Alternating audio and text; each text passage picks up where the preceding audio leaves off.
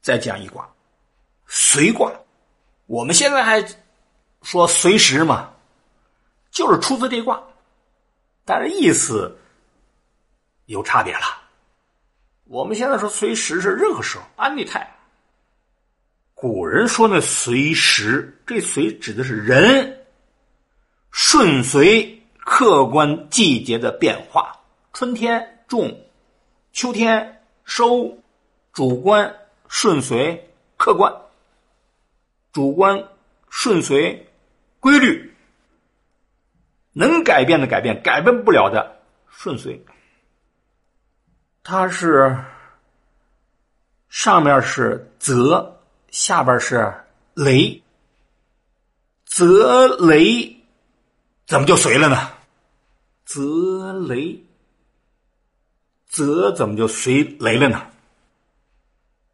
古代啊，有两种感悟方法，一个是站在泽的角度感悟，说雷要在泽中打响，这泽肯定随着雷声而动吧。但是更多人啊。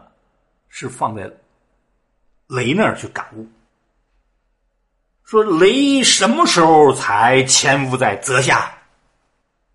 冬天啊，春天它就到地面打响了，冬天它就潜伏在泽之下了。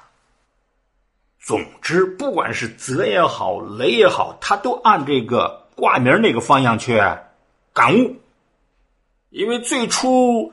从这种组合当中感悟出的是随嘛，你就得按这方向去感悟，才能读懂它呀。好了，不管是泽随雷动啊，雷随天时而潜泽之下，都是随时啊。从这种天象联系人，能悟到人应该随什么？随天道，随天时，随民心，随。正确，这卦的主要的内容你就有了。随卦辞说元亨利贞，你看，又是元亨利贞，他就不再一个字一个字的解释了。无咎，你要读懂这卦，知道要遵循客观的规律，遵循民心向背，你就不会犯错。彖辞说随刚来而下柔，刚来而下柔什么理解呢？周易的相术规则啊，太繁琐，你没有办法改变它，你只能理解它。这个刚指的是什么呢？可以理解为阳爻，因为那雷也好啊，泽也好，都是阳爻在下，阴爻在上，是不是刚来而下柔？说你要随，你是不是要克制自己啊？遵循呃客观的规律啊？可以，然后还可以怎么解释呢？三爻构成一卦，也可以分成阴卦、阳卦呀。雷，我前面讲过，二比一的情况之下，就是什么少就是什么，阳卦多阴，阴卦多阳。说雷呢，阳卦；泽呢，阴卦。这两卦之间关系也是阳在下，阴卦在上，也是刚来而下柔，都能往随上去悟啊，联系啊。从符号就和随也也能联系起来了。动而悦，卦德，雷的卦德是动啊，泽的卦德是悦呀。行动而喜悦，不仅自己高兴，还给别人带来快乐。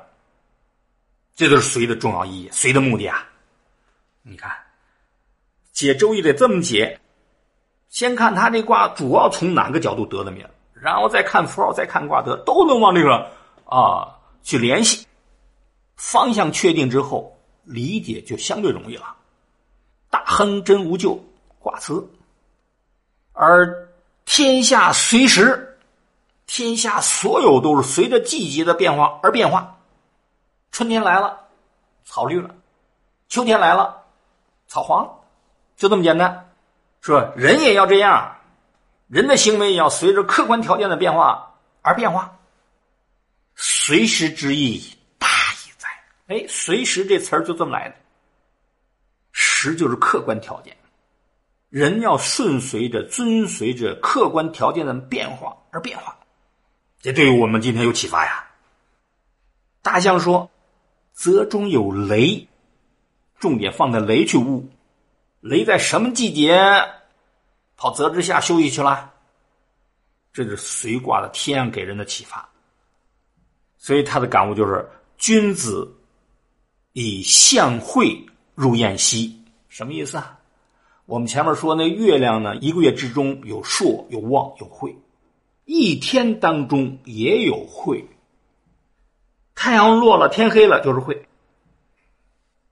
雷都随时而动，人也要随时而动。日出而作，日落而息，顺随规律啊。这说的很小，其实暗含的意思很大，让你悟得这个道理。人要遵循客观规律，规律是不以人的意志为转移的。